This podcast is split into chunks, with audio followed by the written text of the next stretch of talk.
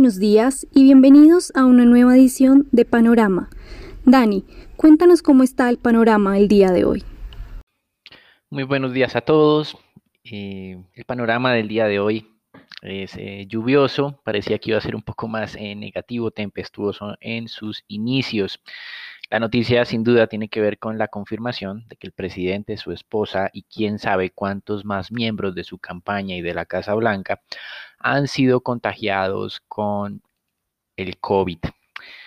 Em, por el momento, eh, sin duda esto tuvo que ver con el no seguimiento de protocolos de seguridad, algo pues que ya sabemos era normal dentro de la campaña del presidente. Eh, se han cancelado los eventos, obviamente, incluso aquellos que ellos mismos decían, esos eventos privados, entre comillas masivos, porque no eran las 30 mil personas que mencionaba Trump, si eran cientos, sin duda. Eh, esos eventos que ellos consideraban que no eran riesgosos, pues también los cancelaron. Y pues esto se veía venir. Hace dos días se estaba mencionando que la asesora más cercana al presidente había sido diagnosticada con COVID, había sido aislada en el mismo avión presidencial eh, y pues parece que solo habría sido cuestión de tiempo para confirmar lo otro. Eh, no es el primer presidente que ha sido contagiado, otros dos también eh, con una amplia figuración, Bolsonaro y Johnson, lo fueron, mm, superaron la enfermedad, sin embargo los países de estas personas siguen lidiando con la pandemia. Realmente en este momento se desconoce el estado de salud del presidente como tal, si es grave, si es moderado como la mayoría de ellos, pero pues hay elementos que pueden ser agravantes, la avanzada edad, sobrepeso y otras cosas que han sido identificadas como posibles factores que pueden ser eh, de preocupación. Em, sus implicaciones sobre la campaña son inciertas y esa incertidumbre está haciendo hoy que el mercado abra con caídas entre el 1,5 y 2% en futuros de Estados Unidos. En Europa han venido oscilando entre un descenso del 0.6 y el 0.7%. Este tema de, las, de la incertidumbre viene desde si este tema de la enfermedad del presidente le ayudará o no en campaña, acelerará o no la aprobación de un paquete fiscal que veíamos ayer a los demócratas olvidando su interés de convencer a los republicanos y poniendo en votación su plan de 2.2 trillones que obviamente no tiene apoyo en el Senado por parte de los republicanos que dominan esta corporación.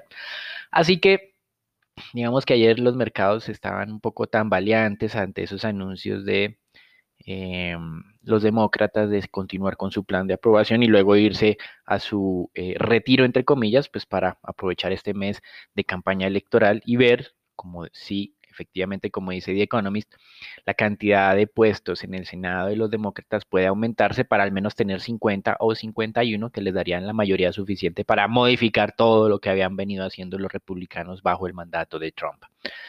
Así que hoy un día un poco complejo para los inversionistas, la incertidumbre es lo que no permite em, entender el alcance de este anuncio del actual presidente de los Estados Unidos en este momento que tenemos campaña electoral. Recuerden que en los casos de sus amigos Bolsonaro y Johnson, Bolsonaro superó la enfermedad sin mayores complicaciones. Johnson sí tuvo que ser remitido al hospital y eventualmente estuvo en cuidados intensivos algunos días, pero finalmente superó la enfermedad. Esto es, digamos, como lo que se piensa o se opina puede llegar a suceder con el presidente y salir fortalecido o no, es algo que eh, está por verse en estos temas. Así que hoy, un mercado accionario sin duda en arranque débil. Eh, pero lo interesante es que esto no se está traduciendo o transmitiendo al resto de mercados. Hemos visto que la mayoría de analistas afirman que las personas se están refugiando en dólar, en oro, en tesoros de Estados Unidos. Las reacciones, en nuestra opinión, han sido relativamente moderadas. El DXY el índice que mide el valor del dólar frente a otras monedas reservas, estaba en los 93,87 en este momento, un ascenso de solamente 0.2%, cuando hay mucho nivel de aversión al riesgo, así como está ocurriendo en este momento, independiente que la causa sea los Estados Unidos, como está ocurriendo en este momento. Normalmente tenemos fortalecimientos masivos del dólar, pero esto no está ocurriendo el día de hoy, ni siquiera frente a monedas eh, de América Latina como el real de Brasil o el peso mexicano. Así que, em, pues si bien es cierto el anuncio llama la atención por lo menos en los movimientos del mercado accionario, en el de divisas no ha sido tan determinante. Y en divisas hay un anuncio adicional El primer ministro británico anunció que va a participar el día de mañana presencialmente, es directamente las negociaciones del Brexit, lo cual le ha dado algún impulso a la libra esterlina bajo la expectativa de que esto destrabe la situación de negociación. En materias primas, el petróleo ayer había caído de manera muy fuerte y el día de hoy estaba abriendo eh, relativamente tranquilo, pero los anuncios del presidente Trump sin duda pues ha afectado a la confianza y nuevamente vemos retrocesos eh, cercanos a un 3-4%. Hay una gran volatilidad en este mercado. Recuerden que ya desde el mes de julio, o sea, estamos ya en octubre, es decir, hace cerca de tres meses mencionábamos que existía razones suficientes para una corrección del mercado petrolero, teniendo en cuenta desde la velocidad de la recuperación de la demanda, los excesos de oferta, em, el comportamiento normal de mercado luego de un rally importante de recuperación. Y esta corrección que habíamos anticipado en ese momento pues se ha tardado más y lo ha venido haciendo desde el mes de septiembre como por etapas. El día de hoy, con estos anuncios del presidente Trump, eh, se está abriendo la posibilidad de un descenso adicional. Vemos que el Brent está nuevamente en los 39 dólares el barril el WTI está cayendo a los 37 y creemos que hay espacios adicionales. Recuerden que en ese momento de julio mencionábamos los 37 dólares para el Brent como un potencial objetivo de corrección todavía sin sonar a las alarmas, pero obviamente hoy con los anuncios del presidente Trump seguramente pues tendremos alarmas por todos lados. Lo interesante es que si yo estuviera refugiándome, el precio del oro en teoría debería estar avanzando de manera acelerada y la verdad solo sube el 0.2%. Está muy cerca de los 1.900 dólares la onza Troy, lo cual me muestra a mí que ni en divisas ni en materias primas tengo como un indicio suficiente de que hay un movimiento digamos, exageradamente irracional de protección.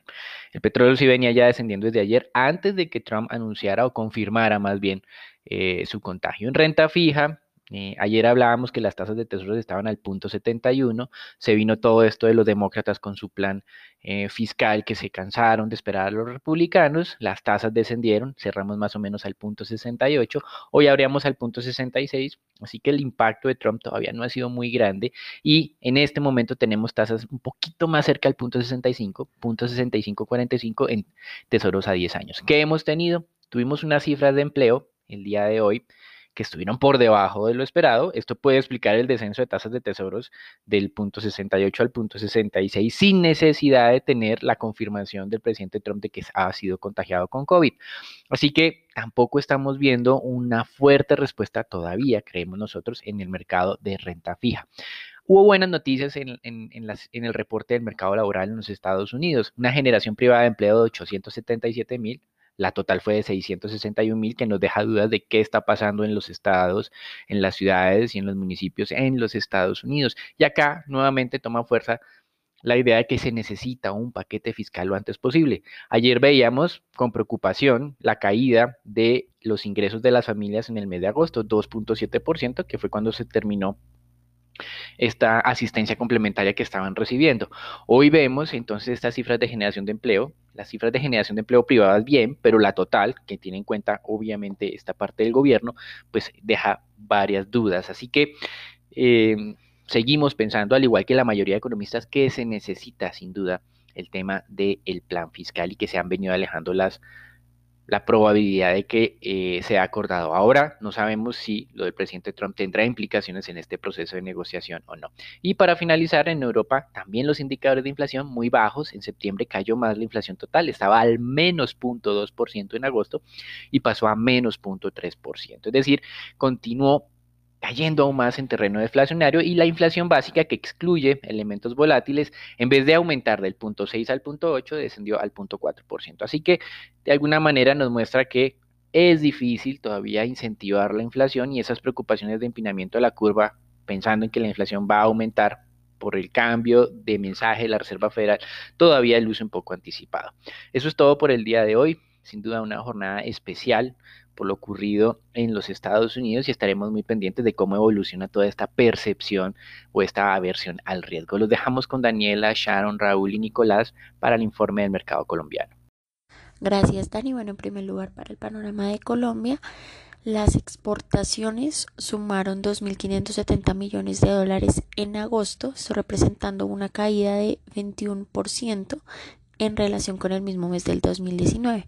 La mayor contracción se sigue presentando en el grupo de combustibles y productos de las industrias extractivas, descendiendo cerca de un 36% año a año. Los principales destinos de las exportaciones eh, fueron Estados Unidos, eh, seguido de China, Panamá, Ecuador y Brasil. Por otra parte, el Banco Mundial aprobó un préstamo por 500 millones de dólares a Colombia para garantizar la continuidad y el acceso a los servicios de infraestructura básica a estos grupos más vulnerables y así fomentar el desarrollo de infraestructura resiliente y sostenible dado la crisis por el COVID-19. Lo que va del año, los primeros seis meses, el Banco Mundial prestó ya 1.250 millones de dólares a Colombia y 250 millones en financiación de contingencia para ayudar a la respuesta a la pandemia. Por otra parte, el día de ayer conocimos el PMI del sector industrial colombiano calculado por la vivienda. Este bajó de 51.2 puntos en agosto a 50.4 puntos en septiembre, manteniéndose por cuarto mes consecutivo sobre los 50 puntos, que son niveles expansivos, pero disminuyendo este ritmo de reactivación. Las condiciones del sector industrial continuaron así mejorando, pues en septiembre el crecimiento sostenido de la producción se ve acompañado por una ralentización de la contracción de los nuevos pedidos, una amplia estabilización del empleo y una recuperación del optimismo. En este periodo encuestado, las empresas adquirieron menos insumos para destinarlos a sus procesos de producción y optaron en su lugar por recurrir a los inventarios existentes, esto ante una débil demanda. En lo que respecta a los precios, los gastos de producción subieron menos a pesar del repunte en la inflación del costo de los insumos. Y ya para finalizar, el gobierno está evaluando elementos para crear subsidios de desempleo para los trabajadores independientes e informales. Así lo habría dado a conocer el superintendente financiero Jorge Castaño en la Convención Internacional de Seguros que se llevó a cabo el día de ayer jueves que reveló que esta pandemia pone en evidencia la necesidad de crear un seguro de desempleo para personas que son dependientes y no estén formalizadas. Esto sería todo por las noticias de Colombia. Raúl, cuéntanos qué pasó ayer en el mercado accionario local. Muchas gracias Dani por parte del mercado accionario local. Colgap en la jornada del día de ayer siguió mostrando debilidad ante un entorno de visión, eh, internacional bastante volátil que como tal el mercado a un estado de corrección global. Se negociaron 86 mil millones de pesos, donde la acción más negociada fue Ecopetrol con 30 mil millones, la más valorizada fue Terpel con 1,7% y la más desvalorizada fue Preferencia del Grupo Argos con el 6,3% aproximadamente. Para hoy esperamos que se mantenga el comportamiento bajista en línea con el movimiento internacional la búsqueda de activos refugio principalmente derivado por el anuncio del contagio del presidente y la primera dama de los Estados Unidos de COVID-19 por el lado de acciones, acción de preferencia del grupo Argos el día de ayer, eh, a pesar de que había ganado valor en lo que fue el día miércoles, está retrocediendo parte de esas ganancias, principalmente afectado por los bajos volúmenes de negociación. Consideramos que el spread contra la especie ordinaria se podría seguir eh, cerrando, sin embargo, fundamentalmente es una, necesaria una mayor recuperación de la economía para ver mayores valorizaciones en la acción, por lo cual este ritmo de, la recuperación será determinante. Y por otra parte, la acción de Terpel ganó algo de valor principalmente ante su posible entrada al índice Colcap, que se está peleando principalmente con, con concreto. Por el momento, su inclusión dependerá solo exclusivamente eh, de que se ejecute la OPA de SLH, por lo cual la incertidumbre sigue siendo alta. Sin embargo, los fundamentales son atractivos. Bueno, Nico, cuéntanos cómo amanece el dólar el día de hoy. Buenos días, Raúl. Muchas gracias. Soy Nicolás de Francisco y vamos a hablar del dólar. En la jornada de ayer, el volumen transado fue de 1.008 millones de dólares, un incremento superior al 16% con la jornada inmediatamente anterior. El peso de cierre fue de 3.845 pesos con 50 centavos, donde el peso colombiano se devaluó 48 puntos básicos comparado a la divisa estadounidense. El precio medio de la jornada fue de 3.843 pesos con 54 centavos, el precio mínimo de 3.797 y el máximo de 3.858 pesos con 50 centavos. Para el día de hoy, esperamos que el dólar tenga soportes hacia los 3.830 y 3.820 pesos y resistencias hacia los 3.860 y 3.870 pesos. Los dejo con Sharon para los temas de renta fija. Muchas gracias, Nico. Y continúa la alta volatilidad en el mercado local, que también se vio reflejado directamente en el mercado de deuda, muy en línea con la devaluación de la moneda y con la amplia oferta de títulos derivada de los vencimientos de Non-Delivery Forward de TES en la jornada de ayer. Ambas curvas presentaron desvalorizaciones de forma generalizada de cerca de cuatro básicos eh, cada una los 24 eh, mantienen ese comportamiento bastante lateral y se desvalorizaron hasta 3.54% y de igual forma los 28 subieron y cerraron en 5.14%. Eh, realmente estos movimientos volátiles eh, que hemos venido experimentando desde hace ya unas tres semanas han hecho que las tasas se mantengan alrededor de estos niveles, por lo que continúa este comportamiento bastante plano en lo que es el mercado soberano. Por el lado de noticias, el Ministerio de Hacienda anunció que realizó swaps de tasas de interés de tasa variable a tasa fija de cinco créditos multilaterales por 1.500 millones de dólares. El interés promedio ponderado es de 2.83% y la vida media de la deuda pasa a 19.2 años. Esto ayudó a reducir el costo de financiamiento por las bajas tasas internacionales y la exposición de la nación en tasa variable a menos de un por ciento, que recordemos en 2018 se ubicaba sobre el 12%. Esto ha mejorado bastante el perfil de deuda y mitiga riesgos fiscales de la nación, que ha logrado aprovechar bastante bien este, esta reducción internacional en tasas dada esa amplia liquidez.